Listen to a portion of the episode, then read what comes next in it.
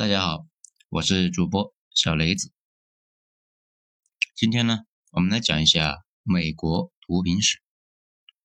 这一章我好像记得讲过，但是也没看到了，可能被系统下了。听过的呢，可以再听一次。文章来自于二号头目的九编文集。首先来说，一九一五年前的毒品往事。这美国人呢，跟毒品那从一开始就很熟，因为美洲大陆本来就是毒品的故乡，世界三大毒三角，那其中的一个呢就在南美。比如大家熟知的可卡因，就是美洲特产，南美那到现在也叫叶子。之前呢去巴西的时候见过这东西，据说嚼的时候得往嘴里面加石灰。需要碱性的环境才能够把可卡因从叶子里面提取出来，是一种非常高级的玩法。因为纵使我花费野兽般的想象力，也没办法想象嘴里放石灰这个操作的可行性呢。当初还没有美国这个国家的时候，美洲殖民地那就大规模的使用这个东西，主要呢是用来当止疼药。当时有什么病？大家全靠可卡因撑着，毕竟呢，就连华盛顿得了病，最好的治疗手段，那也就是一直放血，那放死算球。华盛顿最后啊，真的被放血放死了。通过这件事情呢，大家就知道，当时的医疗水平，可卡因那也就成了一个重要的补充治疗手段。这个呢，倒也正常，止疼这个事。在东方、西方，那都是一个大问题。很多病呢，都是控制住症状，就算呢不吃药，再过一段时间，那自己也就好了。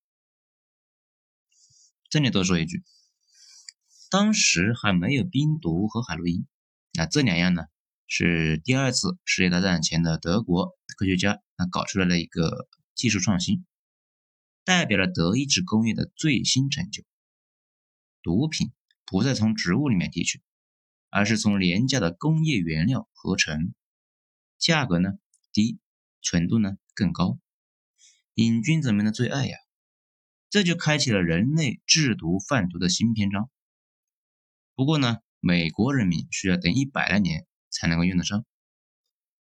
整体而言呢，那个时候在对鸦片的一个危害呢还比较有争议，而且由于交通和通信的便利。很多由鸦片引起的恶性事件都被当成了一个孤立，大家并没有像现在这样对毒品的一个危害形成一个共识。比如林则徐那给皇帝禁言，他认为啊禁毒的主要理由也是财政方面的考虑。医生们那普遍是滥用鸦片，这很简单的，你能够给病人减轻痛苦，那病人们呢自然那下一次还来找你。而且少量服用鸦片，在短时间之内那是看不出危害的。所以呢，当时最喜欢鸦片的那就是医生们了。大家知道弗洛伊德吗？他呢长期玩毒品，还推荐给了家人和朋友。在弗洛伊德看来，可卡因是居家旅行馈赠亲友之佳品呢。还有那个铁血宰相皮斯派，他由于长期痛风，那无法缓解。也是一个毒品爱好者，靠着可卡因缓解痛。前段时间闹得沸沸扬扬的那个芬太尼，也是一个镇痛药，镇痛效果是海洛因的二十到四十倍，是吗啡的一百倍。这一开始呢，也是医院当做镇痛药给病人用的，到后来瘾君子们就发现这个玩意啊，效果和毒品差不多，那就开始当毒品来玩。但是呢，药劲太大，零点零二克就会杀死一个成年人。美国现在每年要玩这个药死的人呢是二点九万人。这前段时间呢，特朗普还指责是中国卖给美国的，网友们呢就调侃说，中国在搞全球化，美国在打鸦片战争。这在早期那也一样，医生们发现病人长期服用止痛药。那是越来越依赖，后来啊，干脆就离不开这玩意儿。离开之后啊，天天只想这件事，为了呢能够得到毒品，什么都干。这个那就不是简单的医学问题，那就成了一个社会问题。也就是说呢，最早推动毒品泛滥的，主要是把这个玩意当成止疼药来使。美国呢一直对禁毒这个事那是犹犹豫豫的，主要是因为当时的医生们那喜欢这个东西，一直到现在。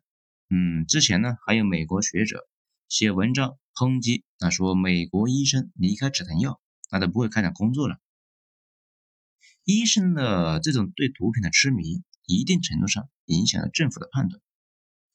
直到一九一五年，这眼看着全国登记的严重依赖毒品人数超过了二十五万，联邦那才推出了一个法案，叫哈里森法案，准备呢限制使用毒品。那也就是说，直到一九一四年，我们今天熟知的鸦片、吗啡、海洛因、可卡因这些，在美国那还是合法药。有人说可以像今天的阿司匹林一样，很容易得到。随后呢，一直到一九五六年，它达到巅峰。那些年，美国啊也在打仗，战争期间法律比较严苛，美国国内的反毒品。日趋严厉，甚至呢一度规定，谁要是把毒品卖给未成年人，就会被判死刑。那这个过程中，美国毒品一度那是几乎是销声匿迹。六十年代毒品归来，这很快呢到了六十年代，事情那突然起了变化。六十年代主要是发生了两件事情，一是冷战背景下，不少人呢有一种。得过且过的感觉，这天天都觉得今天是最后一天，可能明天啊核弹就来了，从天而降。既然过一天算一天，那不少人呢开始对未来就充满了迷茫，也就不再去想将来的事情，只想及时行乐，just do it。这个观念呢，就是那个时候兴起的，就每天啊喝点小酒啊，吸点大麻啊，做个小爱等等等等。而且那个时候还出现一个咱们国内基本没有的小众群体，叫做“末日生存狂”，就是热爱挖地下堡垒、囤积食物、工具和枪械，在准备随时迎接末日到来。第二个呢是越战升级，越战呢主要是美国国内的一部分鹰派人物臆想病犯了，这美国老百姓呢普遍对越战反感至极，那到现在都说。对美国伤害最大的就是越战，差点撕裂的国家。美国国内示威游行以及各种民权运动啊，到那些年达到了巅峰。比如黑叔叔们啊走上街头抗议不平等待遇。那这种超大规模的结社，基本无例外都伴随着乱搞和性狂欢。这一点呢，在全世界都差不多。而且当时，嗯，还有个背景，当时啊，越战打的是正嗨，美军在越南那是狂发兴奋剂，再加上驻越美军又离毒品老窝就是金三角嘛特别近，金三角呢，我们之前有讲过，蒋委员长的队伍在那里贩毒，驻越美军不少呢都染上了毒瘾，所以啊，那个时候大量的毒品和吸毒的习惯从越南带回了美国。美国国内那又有吸毒的潜力，这一拍即合。这里呢有个问题，美军在越南玩兴奋剂，那怎么回事呢？我们之前有讲过毒品往事，这本来啊是研发出了治感冒的，却被人民群众当毒品。这里面有讲过，毒品是德意志工业的骄傲。这个德国的科学家呢，硬是把价格较高的这个苯丙胺研究成了一个白菜价。谁都可以来一粒，精神饱满，工作一整天。在战争中啊，这个玩意是个神器。我们之前讲过，打仗不是单纯的就是趴在战壕里面射击，往往呢是连续好几天的一个超高压的折腾。比如，先部署到一个地方，然后啊在那里挖工事，敌人进攻，啊如果对方退下去，就得重新修工事、搬弹药，准备下一轮。如果顶不住，那就得后撤，可能呢又得狂奔一天一夜。那这个谁受得了啊？嗑药那属于正常的常规操作。在越战中，那也一样，美军那尤其是飞行员都面临超高压的工作压力，开着飞机在越南来回穿梭，四十八个小时不睡觉，它都属于一个常规操作。这为了防止他们打盹呢，把飞机给搞坏了，美军长期向部队就发放安非他命。安非他命那就是冰毒代谢的产物，嗯，有时候呢也叫冰毒，效果跟冰毒呢几乎是一模一样。而且呢，越战对美国造成最大的伤害是，美国当时的老百姓不再信任政府，这不少人呢专门以跟政府作对、反对权威来为乐。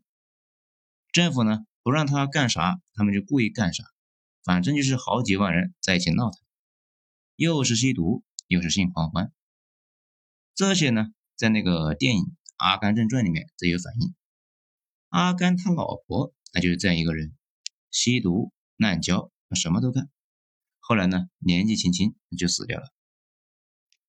而且由于前期美国的毒品几乎是销声匿迹，美国政府呢对待毒品的态度。那也非常的放松，连个专门缉毒的部门那都没有啊，甚至呢，连警察都不觉得吸毒这个事抓回去有什么用呢？有必要吗？这就慢慢的出事了。美国毒品产业几乎是一夜之间起来的，毒品跟着游行队伍迅速呢席卷全国，而且从越南回来的大兵们啊，到处都在说啊，毒品有多爽呐！这年轻人呢？把这个玩意看成是又酷又叛逆的东西，很快那就有了燎原之势。这个大家呢，经常看美剧应该就能感觉得到，在越战相关的电影题材里面有大量的吸毒镜头，在那之前呢就非常少。这个时候呢，就该我们的墨西哥和南美上场了。墨西哥的强势崛起，墨西哥呢？一开始并不是像现在这样挫啊，那一度还是可以的。不过呢，后来是越来越挫。之前呢，有段时间墨西哥黑社会终于凭实力霸住了全世界的头条。德国的 Deuspiger 写了一个特别有意思的帖子，那说是别的国家有黑社会，墨西哥的黑社会里面竟然有了一个国。不过呢，不知道大家有没有疑惑？墨西哥是怎么做到这么牛逼的？那这里说的牛逼呢，当然不是指他们抢头条的事情，而是说他们境内的毒品业务怎么做到这么发达的。其实啊，原因不复杂。墨西哥尽管是先天劣势，那这个劣势呢，大家都知道，离上帝太远，离美国太近。墨西哥呢，以前是一个农业国，后来啊，脑子被门夹了。和美国商量，那搞什么经济圈？美国呢，通过农业补贴卖粮食，这个大家应该都有所耳闻。美国本来的粮食啊，就是机器大工业，成本低，产量大，再加上呢，又是退税，又是补贴，全世界没有几个国家能够和美国正面刚的呀。墨西哥竟然和美国搞无关税市场，那这不找死的吗？无关税协议签发的那一天起。墨西哥农业就被推上了断头台。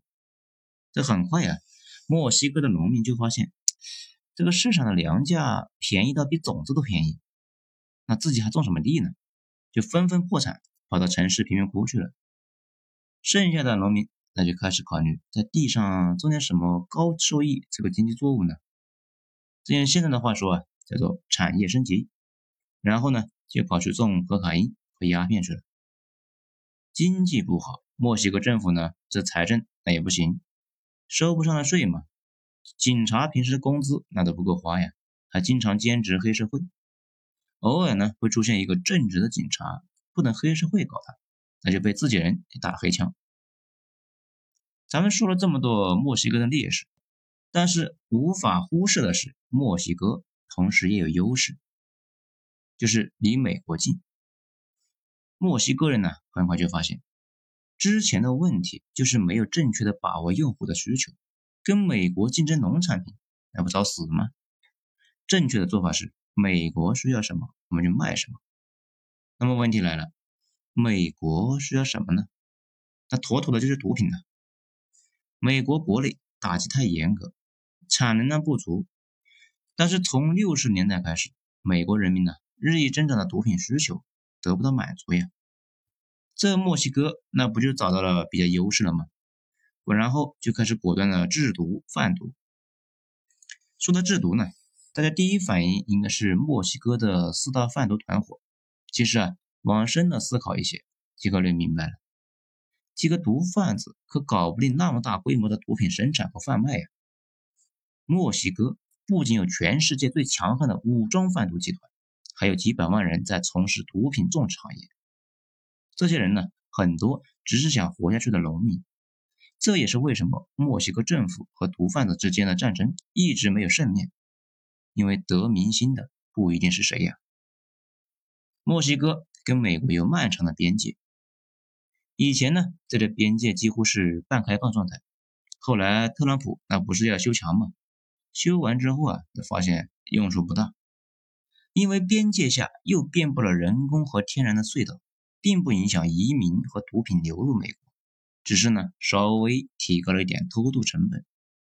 毕竟呢这些地道主要是在毒枭手里面控制的，这要收过路费的呀。而且呢那个墙又不会打人，也没有通电，也就只能挡一挡这个老弱病残。对于年轻人来说啊，毫无压力，一个跟头就翻过去了。而且要知道，美墨边境全长是三千多公里，北京到上海的三倍距离。这个你们想想就知道，全面防着这么长的边界，那是有多么的不靠谱啊！如果呢，大家对这件事情有疑惑，可以去看一个美国电影《边境杀手》，它专门呢讲的就是这个事情。只要美墨两国之间有巨大的经济堰塞湖，那几乎是没法阻挡移民的；只要美国国内有巨大的毒品需求，就没法阻止毒品的流入。墨西哥呢？就是利用这种得天独厚的地理优势，开始向美国境内倒卖毒品和非法移民，成了美国最大的毒品供应商。这在发达国家里面是一个极其了不起的成就。这么大的市场，不仅养活了墨西哥，而且呢，对整个南美都有贡献。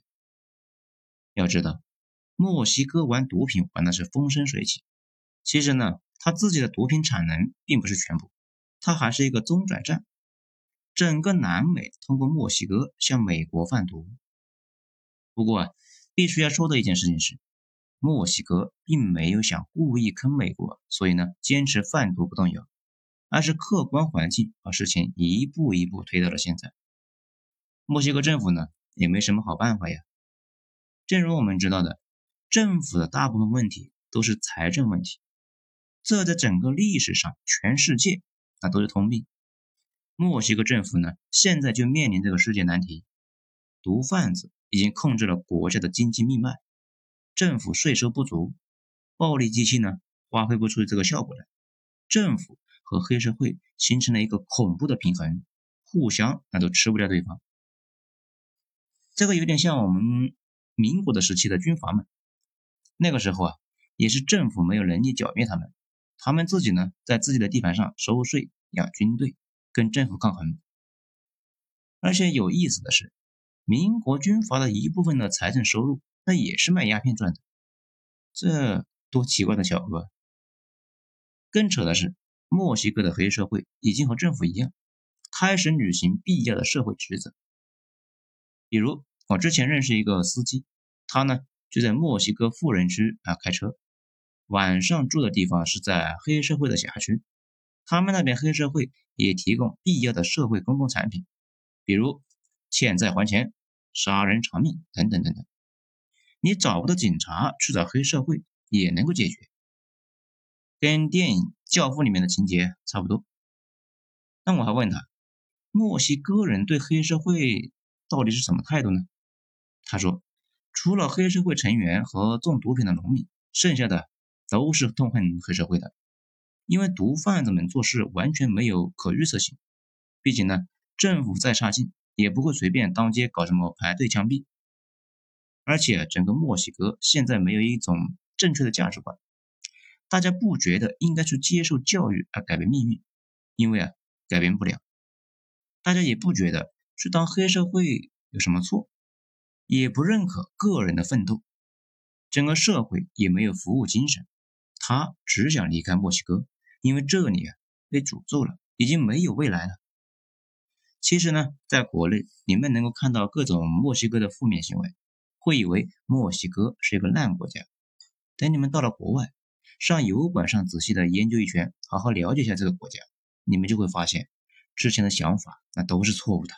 这个国家其实它并不烂，它是地狱，大量的那种当街火并啊、剥皮、砍头、虐杀警察、分尸什么的视频啊，说的呢。它是地狱，简直就是侮辱地狱。而且奇怪的是，墨西哥没有死刑，毒贩可以随意的杀警察，但是政府呢，却只能够养着毒贩。这可能是这个国家最魔幻的一幕了。咱们再说一下美国现状，我们找到了一个最近的一次世界卫生组织的数据显示，二零一四年末。墨西哥国内的长期吸毒人口约四百七十万，吸毒人口比例为百分之三。在相比之下，美国的吸毒人口呢约三千五百万，吸毒人口比例接近了百分之十。仅大麻、可卡因、海洛因这三种毒品的销量每年就高达近一点六万吨。全世界的生产的毒品百分之六十以上是输送往美国的。美国人消费的可卡因占世界产量的三分之一，每年进入美国的大麻有百分之九十六是来自墨西哥，百分之六十四的可卡因和百分之五十八的海洛因也是来自于墨西哥。当然呢，不少人说美国人吸毒上瘾的原因是医生乱开止疼药啊导致的，并不全是单纯的吸毒。这个呢，在我看来问题就更大了。医生给病人开止疼药，导致病人毒品上瘾，这他喵的妥妥的是体制问题啊！其实呢，这都不是问题的关键，关键是两个问题。第一个是老百姓不觉得吸毒有什么问题，吸毒这个事在道德上并不处于低位，并且呢被打上了酷、前卫等标签，反倒是好好学习的人被称为书呆子，那以前叫极客。这几年呢，“极客”这个词有一点褒义的意思啊，几乎呢不称呼书呆子了。这明星们都在吸啊，社会各界都在吸，中国还在讨论吸毒艺人是否能够复出。美国那边，你只要把毒品戒了，去竞选总统那都可以，法律甚至不制裁吸毒的人。嗯，咱们还专门问了，美国呢主要是处罚毒贩子，并不处罚吸毒的。第二，毒品那是到处可见。那个同事呢，他媳妇是一个医生，他非常的骄傲，经常说啊这个事情。最让我感到奇葩的一件事情是，他说他媳妇以前是在医院实习，压力呢非常的大，因为有这个淘汰率嘛。美国的医生的门槛那是非常的高，寒窗多年，欠十几万刀的助学贷款，如果在最后一阶段冲刺的时候被刷了。那就太可惜了。他说呢，他媳妇就是通过冰毒那挺过了实习期。我们几个都是一脸懵逼，哎呀，心想我操，这都还可以。另外一个同事眼疾手快，就问他哪里能够搞到冰毒。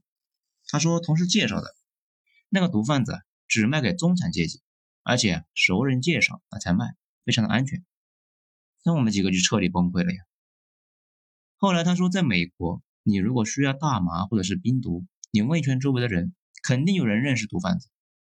后来呢，慢慢的也清楚了，美国精英人群啊，比如名牌大学的学生和金融领域的交易员，玩两个药，一种呢是冰毒安非他命，这个不夜神等提升这个精力的一个药物，另一种呢是用于解决焦虑的，叫做阿普唑仑，那这个药是精神类的药物。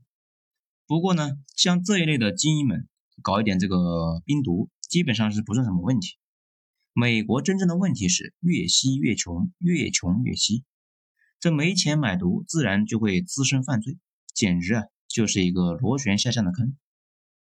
那讲到这里呢，大家可能就纳闷了，这美国就坐视毒品这样泛滥下去？啊，也不是。我专门问了在美国学习法律的小伙伴，他说啊，美国其实这些年对这件事研究的很深，但是呢，理论研究到真正的实施还有很长的路，具体怎么走，那也没弄太明白。毕竟呢，从现在来看，最好的治理办法就是严刑峻法。这也是为什么啊，之前川总啊总要说重启对毒贩子的死刑判决，学习中国和新加坡，这只有死刑才能够控制住毒品。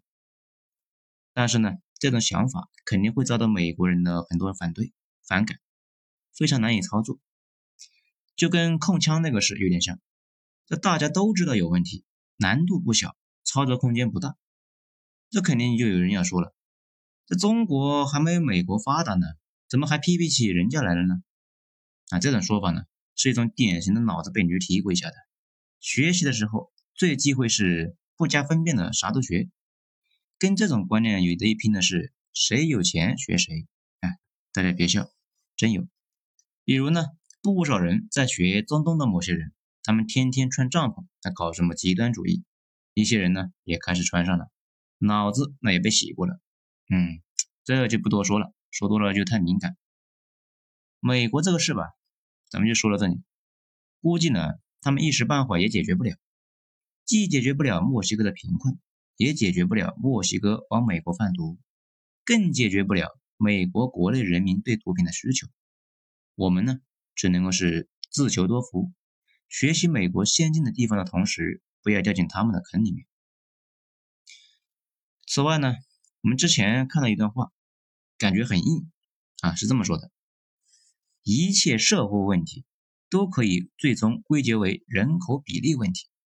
人口比例可以挑战一切真理，挑战人性，挑战道德，挑战法律，更可以挑战价值观。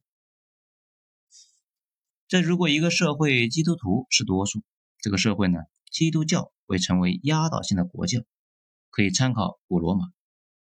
德国和法国将来可能发生突变的时候，大家呢不要惊讶。如果一个社会军事贵族占住主流，那这个国家呢就会好战成性，可以参考普鲁士。如果一个社会里面黑人占多数，这个社会的黑人文化会慢慢的变成核心文化，参考美国。如果一个社会有几百万人在从事毒品行业，大家呢不再以去当毒贩子而为耻，参考墨西哥。如果一个社会瘾君子的数量彻底失控，这个社会就会考虑毒品合法化，慢慢就变成了大清。好了，今天咱们就讲到这里，精彩咱们下次接着继续。我是主播小雷子，谢谢大家的收听。